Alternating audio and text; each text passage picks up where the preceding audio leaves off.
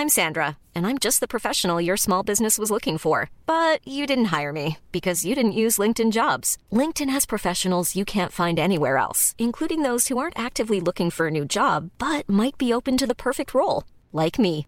In a given month, over 70% of LinkedIn users don't visit other leading job sites. So if you're not looking on LinkedIn, you'll miss out on great candidates like Sandra. Start hiring professionals like a professional. Post your free job on linkedin.com/people today. Escuchas. Escuchas un podcast de Dixo. Escuchas Linterna Mágica con Miguel Cane. Por Dixo. Dixo. La productora de podcast más importante en habla hispana.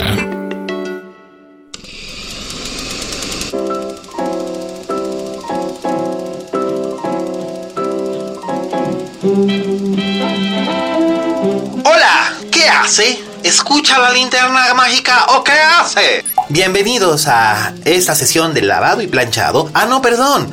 Estamos aquí para hablar de cine, de cinéfilos para cinéfilos, aquí en la linterna mágica desde el corazón de Polanco. Es un placer estar con ustedes, eh, los amigos que nos escuchan siempre. Hoy les vamos a hablar, yo les voy a hablar de una película que se estrenó no en cines, sino en Netflix. Es la nueva película de Andrew Niccol, que es un director que a mí me entusiasma mucho. Por otro lado, también tenemos nuestra recomendación doméstica, que la verdad es que no está absolutamente nada mal. Me refiero, por supuesto, a la segunda temporada de Dear White People que la primera temporada me dejó fascinado y esta también me está gustando y nuestro querido Raulito Fuentes nos va a hacer su Oye Fuentes y lo va a combinar con el clásico de la semana porque nos va a hablar de una de las mejores películas de Steven Spielberg y una película que realmente nos llega al corazón a muchos que crecimos en los años 80. Y bueno, ¿qué les parece si comenzamos? La crítica de la semana.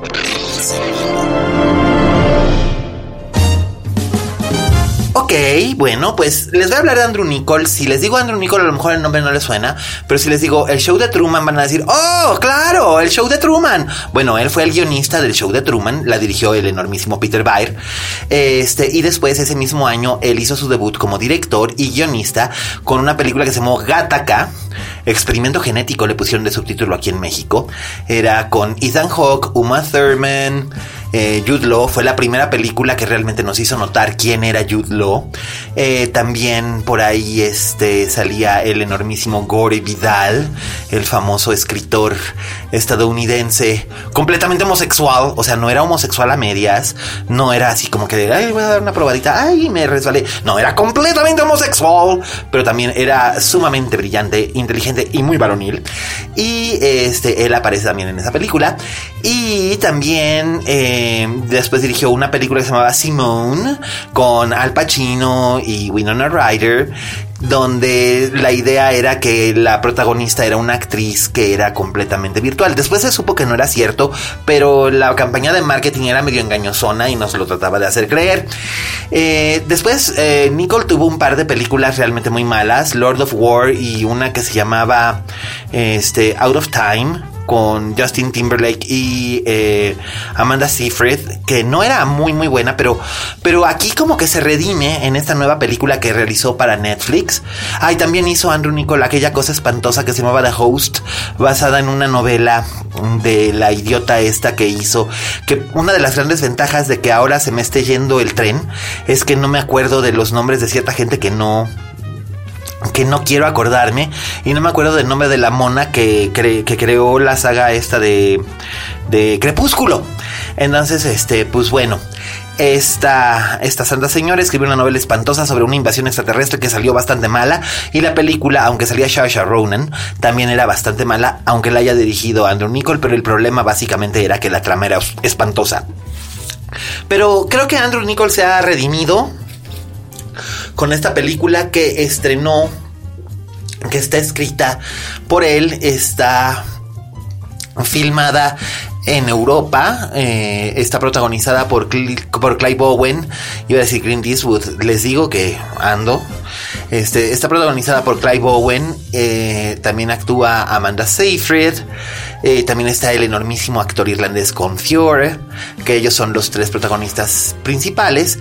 Y eh, todo el presupuesto que se pudo haber gastado en más cosas lo utiliza en un diseño de producción y unos efectos visuales que son realmente de primera. Eh, la historia someramente trata de esto. La película se llama Anon, ya la podrán encontrar en su parrilla de Netflix. Es una producción original de Netflix distribuida por Netflix en su plataforma digital. Y bueno, Anon trata acerca de un futuro en el que eh, la gente no tiene privacidad, o bueno, la tiene, pero al mismo tiempo no la tiene. Todos están identificados a través de un eh, sistema que se encuentra implantado orgánicamente en nuestros ojos y entonces todas las personas que vemos o que nos encontramos tenemos la manera de saber quiénes son, están registrados todos en una, en una base de datos que a su vez se va transmitiendo eh, de una manera telepática. Y eh, lo que ocurre es cuando se empiezan a cometer una serie de asesinatos en, la ciudad donde se desarrolla todo esto, que es una ciudad completamente futúrica, eh, una especie como de mezcla entre Blade Runner y Caprica, la serie de televisión. Los que vieron Battlestar Galactica y luego vieron la serie precuela Caprica saben a lo que me refiero. Un cruce como entre Mad Men y Blade Runner, más bien. Este, entonces, alguien está matando a hombres y mujeres y no deja su huella, eh, su huella informática en ningún lado. Es como si fuera un hacker que pudiera hackear los sistemas orgánicos, meterse dentro de las personas, hacer que parezca un suicidio, pero no este, no deja ninguna clase de rastro. Entonces entra aquí Clive, eh, Clive Owen, que es el mejor detective que tiene eh, esta ciudad, y él se dedica a hacer la búsqueda de quién es la persona que está detrás de todo esto. Eh, y no voy a revelar la identidad de la persona que, este, que está detrás de todo esto, pero es muy interesante cómo se va revelando. Lo sabemos prácticamente en los primeros 15 minutos, pero este, es muy interesante cómo se va revelando, cómo se va manejando, cómo se van intercalando las historias. Es un poco también, ¿recuerdan Minority Report? Hay como ciertos ecos temáticos de Minority Report del mundo de Philip K. Dick. Básicamente Philip K. Dick estaría encantado con este, con este universo que, que, que, que aborda Andrew Nicole y el ritmo está muy bien. Vamos, no se pierde nunca, no hay lentitud, no zigzaguea, sino que va adelante y es, es espléndido, es maravilloso, es muy impactante y sí que da miedo, pero, pero funciona espléndidamente bien.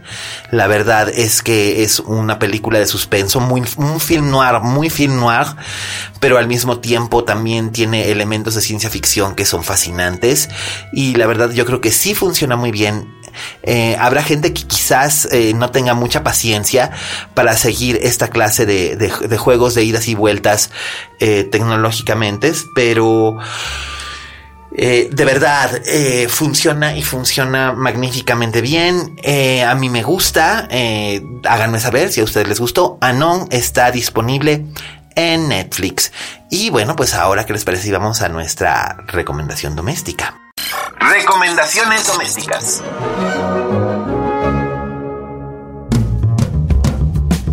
Y bien, pues ya que estábamos hablando acerca de Netflix, eh, pues también ya se estrenó por fin, ya, ya estaba yo así como que pegando brinco porque dije, ay, ya se tardaron mucho la segunda temporada de, de Dear White People. Eh, ustedes recordarán, es este sitcom súper ácido, súper... Eh, cruel, pero al mismo tiempo súper interesante, sobre la vida de un grupo de jóvenes universitarios en un dormitorio eh, que originalmente era solo de negros, pero luego se vuelve coeducacional y se abre y se abre multirracialmente. Está inspirado en una película que también está disponible en Netflix. Y bueno, pues la segunda parte es bien interesante porque va contando ¿Qué fue lo que ocurrió después del final apoteósico de la primera parte? Eh, ¿Cómo afectaron estos acontecimientos a los personajes que ya conocíamos? Y también cómo se van desarrollando sus vidas, eh, cómo, cómo, han ido cambiando eh, y sobre todo eh, cómo esto está relacionado con la historia de la universidad y qué fue lo que ocurrió para provocar que se volviera un nido de tanto de sedición eh, racista como de lucha por los derechos eh, humanos de, las, de, la, de, una minoría negra que de repente ya no lo es. Em, los protagonistas siguen siendo los mismos de la temporada anterior, siguen teniendo el marco del programa de radio, aunque ahora ya no está tan marcado como en el principio. Yo espero que ustedes hayan visto la primera temporada. Si no la vieron, los exhorto, véanla y luego síganse con la segunda. Son 10 capítulos de cada una de media hora y se disfruta una barbaridad. Uno se ríe, no puede evitar reírse, es este, es cruel, es salvaje, es un humor sumamente ácido, pero también es un humor sumamente divertido y se disfruta enormemente. Eh, así que bueno, pues ahí lo tienen, 10 capítulos nuevos de Dear White People, el volumen 2, con un uso espléndido tanto del jazz como del blues, como del hip hop y la música clásica. Así que lo van a disfrutar muchísimo. Díganme qué les pareció usando el hashtag linterna mágica. Y ahora, ¿qué les parece si vamos al postre con Raulito Fuentes? El clásico de la semana.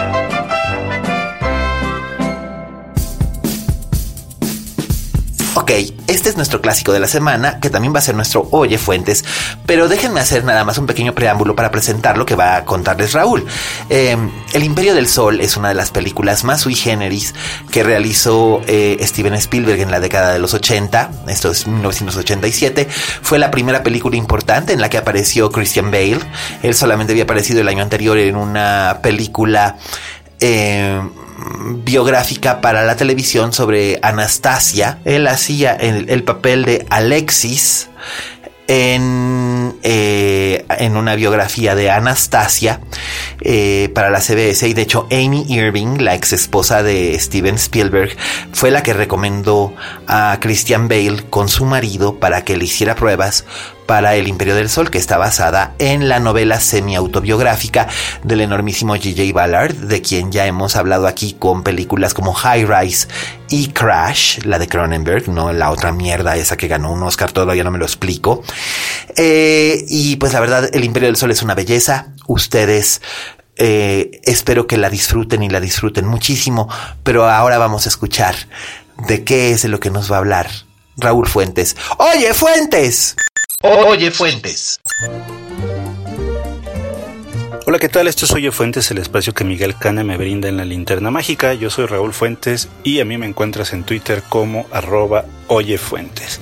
Oigan, pues fíjense que eh, en estos días le pedí a Miguel, a Miguel Cane que eh, me regalara al menos en este en este en esta emisión el espacio para platicarles del clásico de la semana ya saben que él es pues la verdad es que es muy, muy bueno cuando empieza a hablar de, películas del pasado, películas que tienen por lo menos 20, 25 años y agarra películas de sus películas favoritas. Sin duda fue un gozo escucharlo hablar de, las películas de David Cronenberg eh, y yo no me quería quedar atrás. Eh, hoy les voy a platicar de, de una película que, aunque no es una cinta que yo haya visto muchas veces, sí me la topé hace poco y no me acordaba de lo buena que es, o al menos para mí me, eh, me parece que es una de, de esas cintas que, que te deja un grato sabor de boca. Es una película dirigida por Steven Spielberg, pero no es pues estos clásicos que, que ha dirigido. Él es una de, sus cintas medianamente conocida. No, no voy a hablar, por supuesto, no voy a hablar ni de Tiburón, ni de Encuentros Cercanos, ni de E.T., ni ninguna de Indiana Jones. No voy a hablar de Jurassic Park, no voy a hablar de la lista de Schindler, ni del Soldado Ryan. Voy a hablar de El Imperio del Sol. El Imperio del Sol es esta cinta de 1987 que, eh, pues entre otras cosas, supuso el debut o por lo menos eh, una de sus primeras cintas de, Christian Bale, este actor galés que pues todos ubicamos por, por haber interpretado a Batman, por haber interpretado a Patrick Bateman en, Psicópata Americano, eh, pues este actor de carácter, este actor intenso, este actor que se mete de lleno en los personajes, que es capaz de bajar 50 kilos y luego volverlos a subir y luego volverlos a bajar y luego volverlos a subir.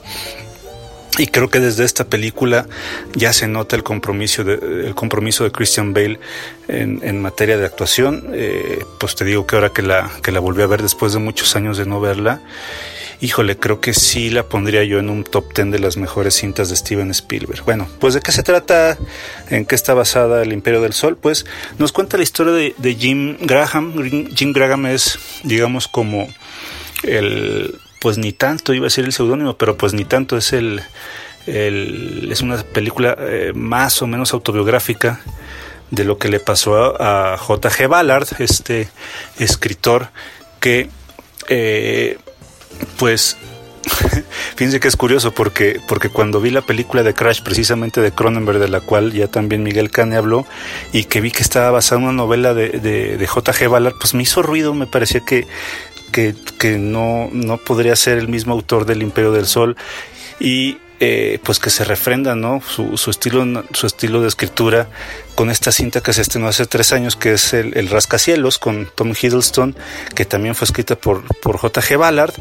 Eh, pues sí me causaba ruido, me parecía que yo estaba equivocado, que seguramente eran dos autores distintos porque las, las temáticas tanto de Crash como de El Rascacielos pues no las sentía como muy afines a, a su novela del Imperio del Sol. Pero bueno, a ver, ¿de qué se trata la, cinta?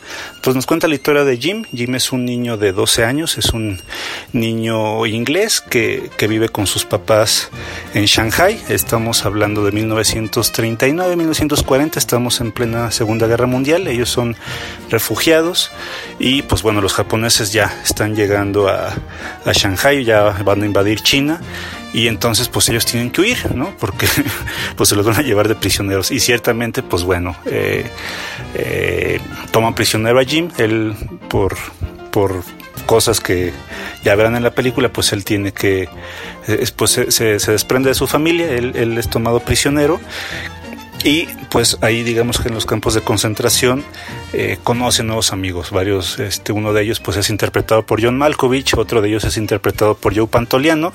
Y otro de ellos, eh, si pones mucha atención, reconocerás a un jovencísimo y flaquísimo Ben Stiller también como otro, otro de sus compañeros. Es una película eh, pues muy intensa, es una película que pues sí tiene su duración, dura dos horas y media y que está perfectamente eh, delimitado como en dos partes, digamos, ¿no? La primera parte que nos cuenta la historia de este muchacho, de este niño engreído, eh, de este niño pedante, un niño que pues solo, solamente conoce la riqueza y, ve por debajo a la servidumbre y que una vez que es tomado prisionero, pues pues tendrá que aprender a adaptarse y tendrá que aprender a sobrevivir de, la, de, las peores maneras. Eso hay una secuencia hermosísima, como digamos en el momento en que en el que inicia la segunda parte, en el que él ya, ya se ve más crecido, se ve más flaco, ojeroso, se ve que tiene el cabello ya, ya no peinado de ladito como lo tenía cuando era, cuando era rico. Su ropa, pues ya, por ejemplo, usa zapatos de otra persona, trae una una chamarra que también no era de alguien más, o sea que ya la ropa se le ve pues que no es, no es, no es su ropa habitual, no es de su talla.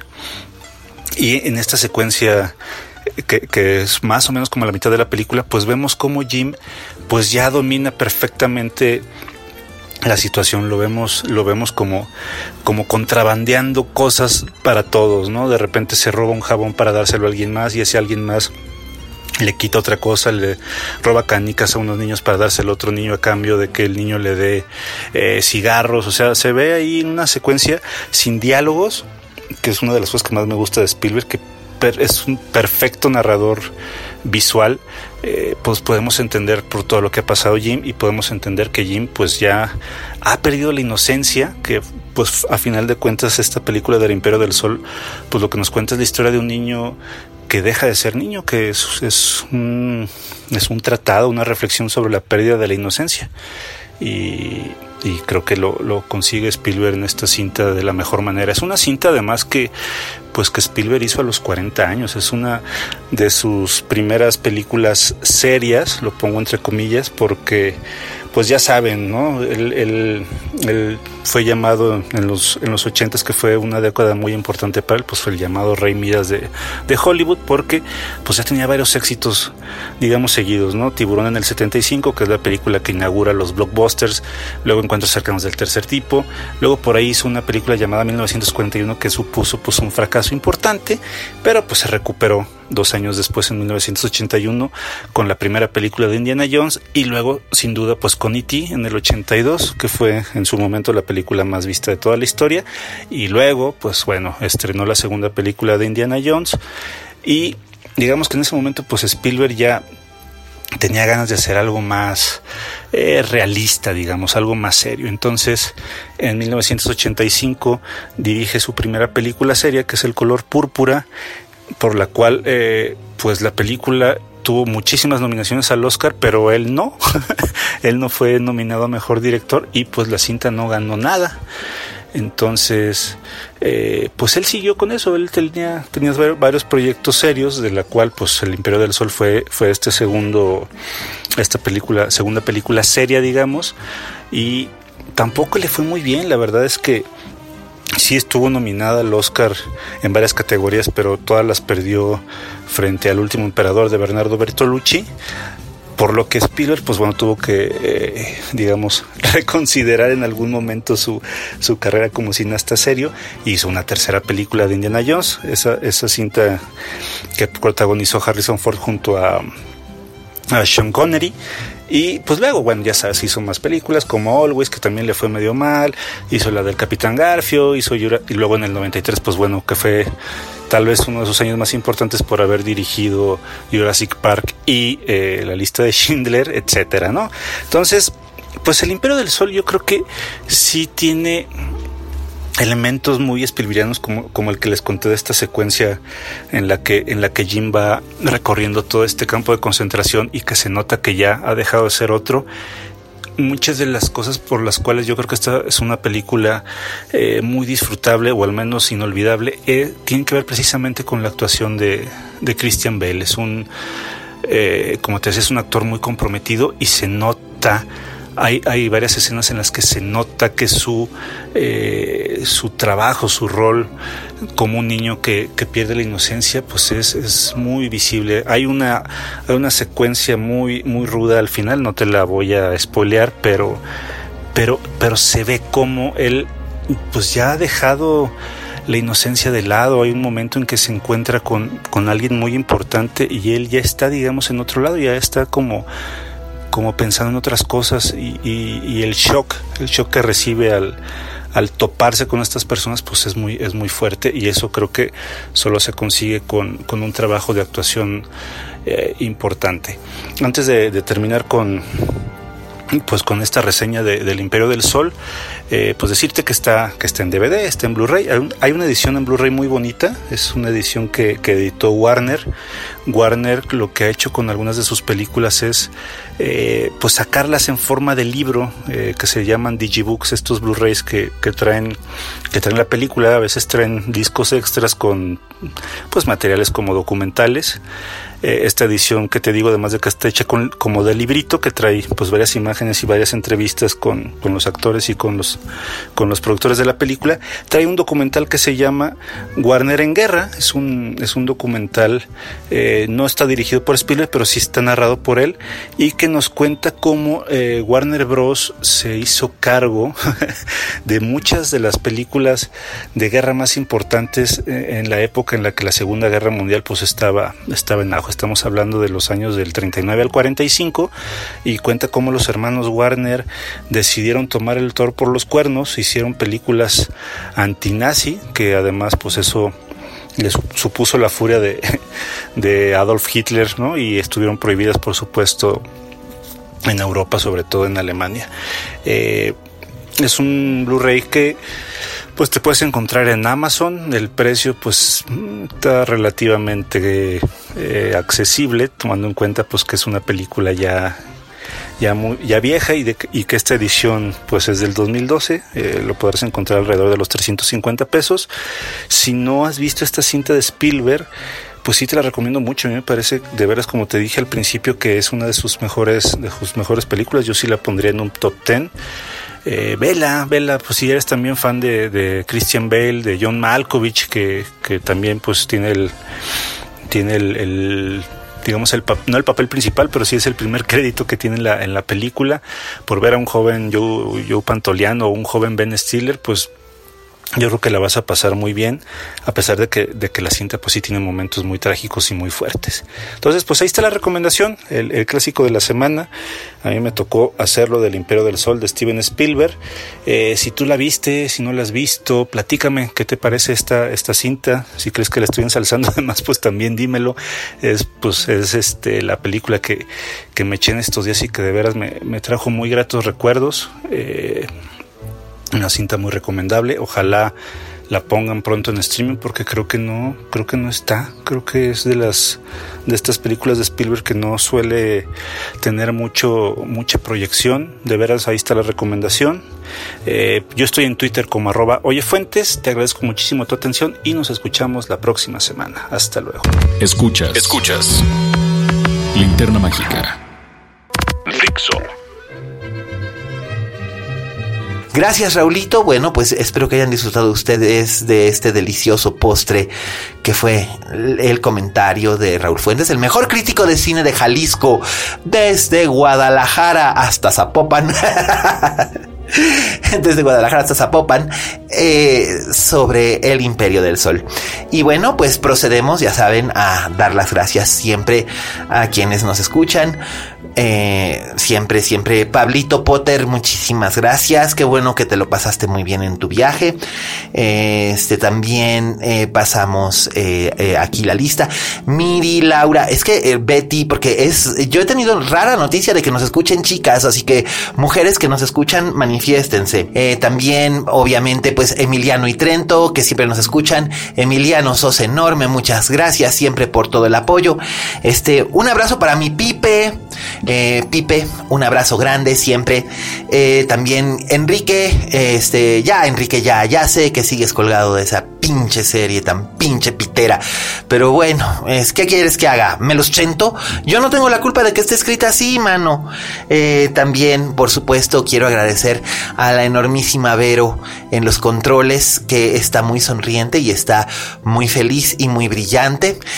también quiero agradecer a mi Fede del Moral, que siempre nos ilustra y nos pone estos efectazos maravillosos que tenemos. Ya sé que mi voz no suene como un cantando en la regadera. Gracias, Fede. Eh, también gracias, Dani, por, por darnos la oportunidad siempre. Y a Oscar, que escribe los textos que acompañan estas presentaciones. Muchas gracias, Oscar. Ya saben, nos escuchamos en Dixo la próxima semana. Eh, se agradece siempre que nos escuchen. Gracias por su enormísima paciencia conmigo. Y bueno, pues les mando un abrazo grande a todos los escuchas. Y recuerden, como dijo la Betty Davis, en este negocio, si no tienes fama de monstruo, no eres una estrella. Hasta la próxima.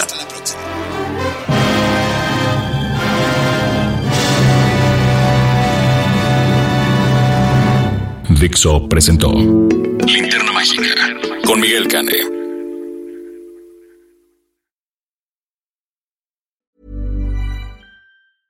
Mom deserves the best, and there's no better place to shop for Mother's Day than Whole Foods Market. They're your destination for unbeatable savings, from premium gifts to show-stopping flowers and irresistible desserts. Start by saving 33% with Prime on all body care and candles. Then get a 15-stem bunch of tulips for just $9.99 each with Prime. Round out Mom's menu with festive rosé, irresistible berry chantilly cake, and more special treats. Come celebrate Mother's Day at Whole Foods Market.